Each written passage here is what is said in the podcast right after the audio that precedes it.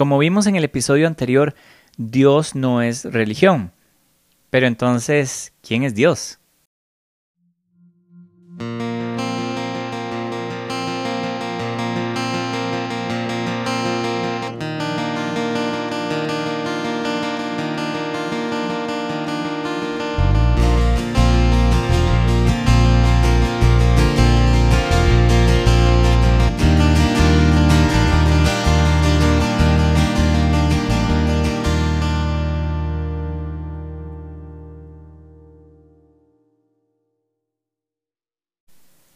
Lamentablemente, esta es una pregunta sumamente difícil de responder y no hay una respuesta única.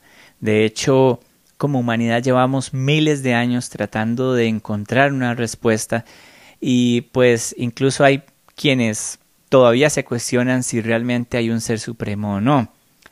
El objetivo de este episodio no es darle a usted una definición exacta de quién es Dios, sino que reflexionemos juntos en quién puede llegar a representar Dios en nosotros.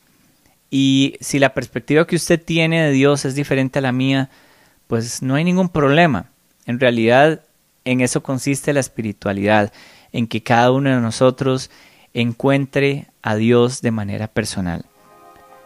Según el diccionario de la Real Academia Española, Dios es considerado un ser supremo que en las religiones monoteístas es considerado hacedor del universo.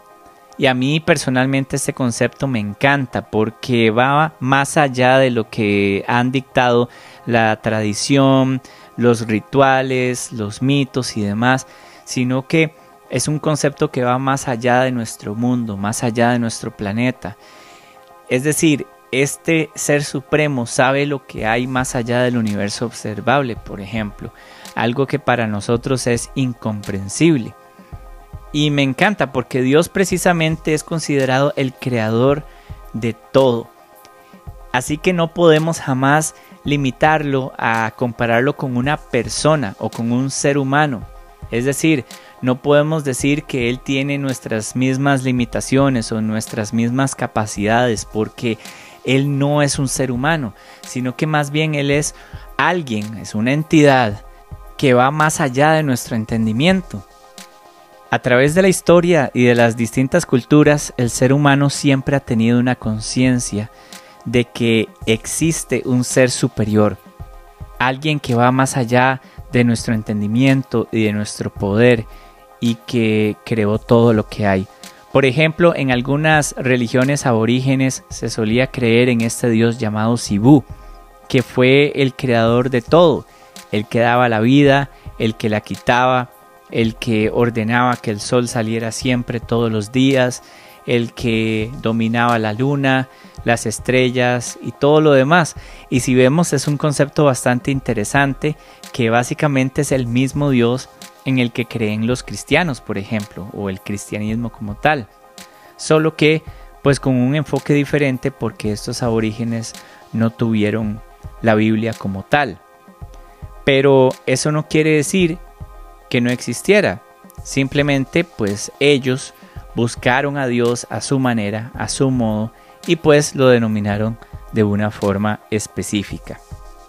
Entonces, a fin de cuentas, queda en cada uno de nosotros tratar de encontrar esa respuesta de quién es Dios.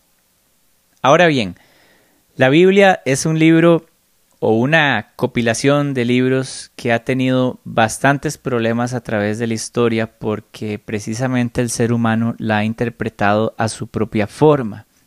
Y es ahí donde se dan diferencias ideológicas o incluso personas tratan de tergiversar el mensaje con el fin de utilizarlo para su propio beneficio. Pero el hecho de que estos problemas se hayan dado no quiere decir que la Biblia no sea válida ni quiere decir que entonces la Biblia es una serie de mentiras, sino que hay que saber interpretarla, hay que saber estudiarla. Y esto no es nada fácil, pero si nosotros realmente nos dedicamos a estudiarla de una manera objetiva y sin las tradiciones y reglas y demás que nos impone la religión, pues entenderemos muchas cosas. Por ejemplo, el hecho de que Dios es demasiado puro, Dios entiéndase de nuevo, esta entidad de energía o como usted quiera llamarle, que es el creador del universo, es demasiado puro, es perfecto. Es como si usted limpiara el piso de su casa y lo dejara reluciente, lo dejara 100% limpio. Y el pecado no es la desobediencia a unas reglas que nos impuso una iglesia, por ejemplo, sino que el pecado es todo aquello que destruye lo bueno, todo aquello que se opone a lo bueno. Y entonces es ahí donde el pecado viene a ser una impureza que simple y sencillamente se extingue, no puede existir delante de Dios.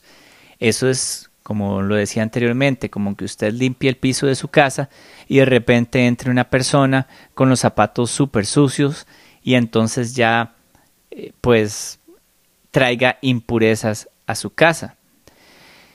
El asunto es que nosotros, desgraciadamente, heredamos el pecado desde el principio de los tiempos y fue porque el primer ser humano que existió, Adán, pues tomó la decisión de desobedecer a Dios, o sea, de llevar la contraria a todo eso puro y a todo eso bueno.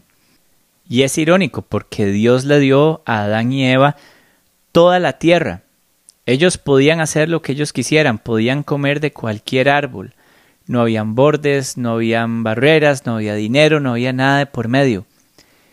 La única restricción fue comer de ese árbol específico. Ahora, esto es un misterio bastante interesante. Probablemente Dios en algún momento les iba a permitir comer de ese árbol cuando ellos estuvieran preparados, o probablemente había una razón específica por la cual Dios decidió poner ese árbol ahí. O sea, realmente no lo sabemos. Pero el punto es que Adán y Eva desobedecieron a Dios, le llevaron la contraria a esto que es puro, a esto que es perfecto. Y el pecado en sí no fue darle ese mordisco a esa fruta, que dicho sea de paso, no nos dice la Biblia que fue una manzana específicamente como se cree en la cultura popular. Pero, bueno, y de hecho este fruto pudo haber sido no precisamente un árbol literal y un fruto literal, sino que pudo haber sido algo que la Biblia lo representa como un árbol y como un fruto. Pero el punto es que ellos decidieron desobedecer y decidieron traer abajo eso perfecto. Eso es como que, por ejemplo, una persona esté confeccionando un pastel y de repente se meta una mosca a la mezcla del pastel, ya echa a perder toda la mezcla, por ejemplo. Entonces, eso es lo mismo que pasó con el pecado. Y desgraciadamente, el ADN del ser humano ha tenido el pecado siempre. Todos los seres humanos tenemos siempre esa inclinación en algún momento de hacer algo, pues no digamos indebido, porque indebido es una palabra muy subjetiva, pero sí digamos algo contrario a lo que es puro, algo contrario a lo que es bueno. Ahora, Dios no tiene la culpa de esto, ni tampoco es que Él quiere castigarnos, sino más bien Él nos ama. O sea, Él mismo nos creó. Por ejemplo, a mí me encanta el Salmo 139, específicamente de los versículos 13 al 16, porque el salmista le dice a Dios, Tú creaste mis entrañas, me formaste en el vientre de mi madre. Te alabo porque soy una creación admirable. Tus obras son maravillosas y esto lo sé muy bien. Mis huesos no te fueron desconocidos cuando en lo más recóndito era yo formado, cuando en lo más profundo de la tierra era yo entretejido. Tus ojos vieron mi cuerpo en gestación. Todo estaba ya escrito en tu libro. Todos mis días estaban diseñando, aunque no existía uno solo de ellos. O sea, Dios nos creó con un amor entrañable. Usted y yo somos criaturas perfectas, criaturas que Dios creó con amor, con perfección. Yo en este momento estoy esperando a mi primer hijo o hija y es increíble ver la evolución que ese bebé está teniendo en el vientre de mi esposa. Es impresionante. Y eso es un milagro realmente. Y yo sé que esto suena muy cliché y usted probablemente lo ha escuchado de un montón de personas más, pero hasta que uno está en esta posición, ahí es donde uno entiende realmente a qué se refieren todas esas personas que son padres o madres de familia al decir estas cosas. Es realmente increíble. Y ahí es donde uno realmente reflexiona que esto no es obra de la casualidad, sino que debe haber una energía, algo o alguien que está haciendo posible esto. Es impresionante, pero volviendo al tema, Dios nos formó con amor y realmente es muy absurdo pensar que mm, una entidad, una energía o lo que sea que nos creó con tanto amor y que hizo posible que nosotros tengamos vida, de repente vaya a querer condenarnos eternamente. Lo que pasa es que nosotros, desgraciadamente, nacimos con el pecado en nosotros, o sea, nacimos con esa maldad dentro de nosotros. Y esto ciertamente es injusto. Es tan injusto que no decidiéramos nacer así, pero así es la vida. Por ejemplo, yo nací en Costa Rica y por más feliz que yo me siento de haber nacido aquí, yo no escogí haber nacido acá. Y eso es lo mismo con este tema. Nosotros efectivamente no escogimos nacer pecadores. Yo creo que ninguna persona lo hubiera elegido. Pero precisamente esa es la injusticia que entró la humanidad a través del pecado, que cargamos con esa maldición.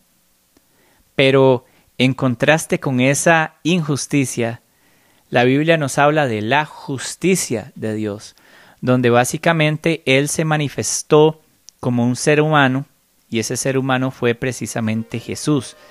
Científicamente, biológicamente e incluso espiritualmente yo no tengo una explicación para eso.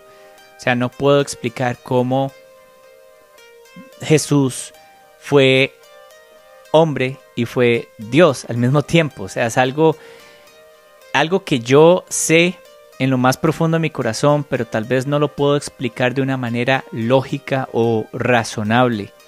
Pero es impresionante porque Él fue el único ser humano que no cometió un solo pecado. Y fue injusto también que Él tuviera que pagar por esos pecados. Ahora, cuando digo que Él pagó por esos pecados y demás, sé que es una frase bastante cliché, pero no nos enfoquemos tanto en la parte superficial de ver a Jesús ahí colgado en una cruz. Obviamente fue horrible, fue un método de tortura bastante feo, pero más que todo fue a nivel espiritual lo que estaba pasando. A nivel espiritual él fue maldito, es como como si realmente toda la maldición de la humanidad cayera en él. Eso es algo que ningún ser humano hubiera soportado. Pero precisamente por eso es que Jesús también fue 100% Dios. Porque Él de alguna forma que yo no puedo explicar y creo que no podré explicar lógicamente jamás, pues Él cargó con todo eso y de una u otra forma Él pagó ese precio. Ahora, el Antiguo Testamento curiosamente nos explica o nos predice, digamos, cuáles son los requisitos que Dios puso en un principio para que la gente pues pudiera ser limpia espiritualmente de su pecado, mostrando un arrepentimiento, porque de eso se trata. No se trata de cumplir un ritual, no se trata simplemente de presentar una ofrenda o un sacrificio, lo que sea, y ya ser limpio espiritualmente, no. Lo que pasa es que ese fue el problema de la religiosidad de la gente en ese tiempo, que ellos se dedicaron solamente a cumplir con lo que decía la ley al pie de la letra y creían que ya espiritualmente estaban limpios, aunque por dentro no había ningún arrepentimiento. Eso es como que usted eh, diga que usted perdona a una persona, pero realmente por dentro sigue todo igual. Usted realmente aborrece a esa persona con todo su corazón. Pero entonces no fue justo tampoco que Jesús tuviera que pagar eso, pero Él lo hizo porque para Él esa es la justicia, la justicia de podernos ofrecer a cada uno de nosotros una opción, una oportunidad para nosotros realmente tener toda una eternidad por delante. Nosotros no somos nada comparado a Él, pero di, Él decidió hacerlo. Y es precisamente es el concepto que, que tengo yo de Dios en mi vida. Para Él, Él es mi papá, Él es mi mejor amigo, Él es alguien que nunca me ha fallado, alguien que no puedo explicar, pero definitivamente sí he podido experimentar. Y ojo, esto no lo digo porque yo he ido a la iglesia o no he ido a la iglesia o lo que sea, sino que lo digo porque yo en mi vida personal lo he experimentado. La única forma de conocer a Dios es pasar tiempo con Él, tratar de, de buscarlo a Él íntimamente. Yo puedo hablar maravillas, por ejemplo, de un amigo, puedo decirle a usted que un amigo es sumamente especial, que este es mi amigo, es súper genial, es de lo más pura vida, como decimos en Costa Rica, pero a fin de cuentas usted no va a poder entender eso sino hasta que usted conozca a esa persona personalmente. Por más que yo le hable maravillas de mi amigo, pues el día que yo se lo presente a usted, quedará en usted darse cuenta por usted mismo si realmente ese amigo es así de maravilloso o no. Y eso es precisamente la invitación que yo tengo para usted en este día. Yo no le estoy invitando a usted a una iglesia, no lo estoy invitando a usted a creer en una religión específica ni nada de eso, sino que mi invitación el día de hoy es que usted le dé un chance a él, que usted realmente le cuestione, ok, usted existe, usted realmente está ahí, demuéstremelo. Y no espere magia, porque tampoco las cosas funcionan así. Pero si usted de corazón le pide que se lo demuestre, Él se lo va a demostrar. Yo tengo 31 años y puedo decir que realmente Dios es real. Lo he visto trabajar en mi vida, lo he visto realmente tomar acciones en mí. He visto su fidelidad, he visto su amor y realmente esto ha sido pues algo que yo he experimentado por mi propia cuenta. No porque me lo han contado, no porque un pastor me lo dijo. Es más, en los momentos que yo más me he dado cuenta que Dios realmente existe y es poderoso y todo eso, es cuando he estado alejado de Él. Porque a fin de cuentas, su amor de una manera que yo no puedo explicar, siempre me recibe con los brazos abiertos. Así que nada se pierde con intentarlo. Decida usted pasar un tiempo con Él, descubrirlo por usted mismo y se va a dar cuenta que usted también se va a descubrir a usted mismo en el proceso. Muchísimas gracias por escuchar este segundo episodio de Espectro de Color. Espero que realmente sea de su agrado y le invito a que usted reflexione en esto y me haga saber sus comentarios y sus preguntas. Estoy en Instagram como martinfallas25 mi correo es martinfallas25 gmail.com y conversemos un poco acerca de este tema.